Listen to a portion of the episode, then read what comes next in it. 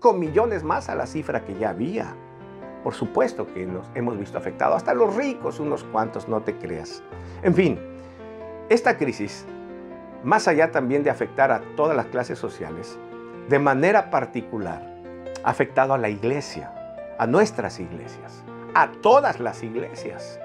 De hecho, yo durante todo este tiempo encerraditos y demás, y ahora que salimos y todo, yo he tenido mucho contacto con pastores. Y hay un montón, una gran mayoría me ha dicho que los ingresos en su iglesia han, han mermado, fueron afectados. Algunas iglesias tuvieron que detener sus actividades, parar los templos y otras más, peor, tuvieron que cerrarlos porque no aguantaron sostener, sostener los pagos y demás. Otras cerraron tal cual. Sé de algunas que así lo han eh, hecho y otras que están volviendo recién apenas a reactivarse un poco.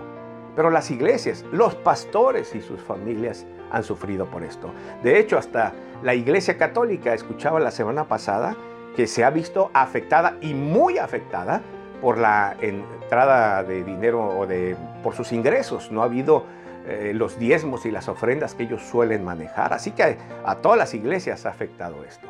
Y te cuento, en mi mano tengo unos cuantos dedos, son muy poquitos. Me sobran para decirte que también ha habido iglesias, pastores que me han contado, que no les ha afectado casi nada, apenas cosquillas le, le, le ha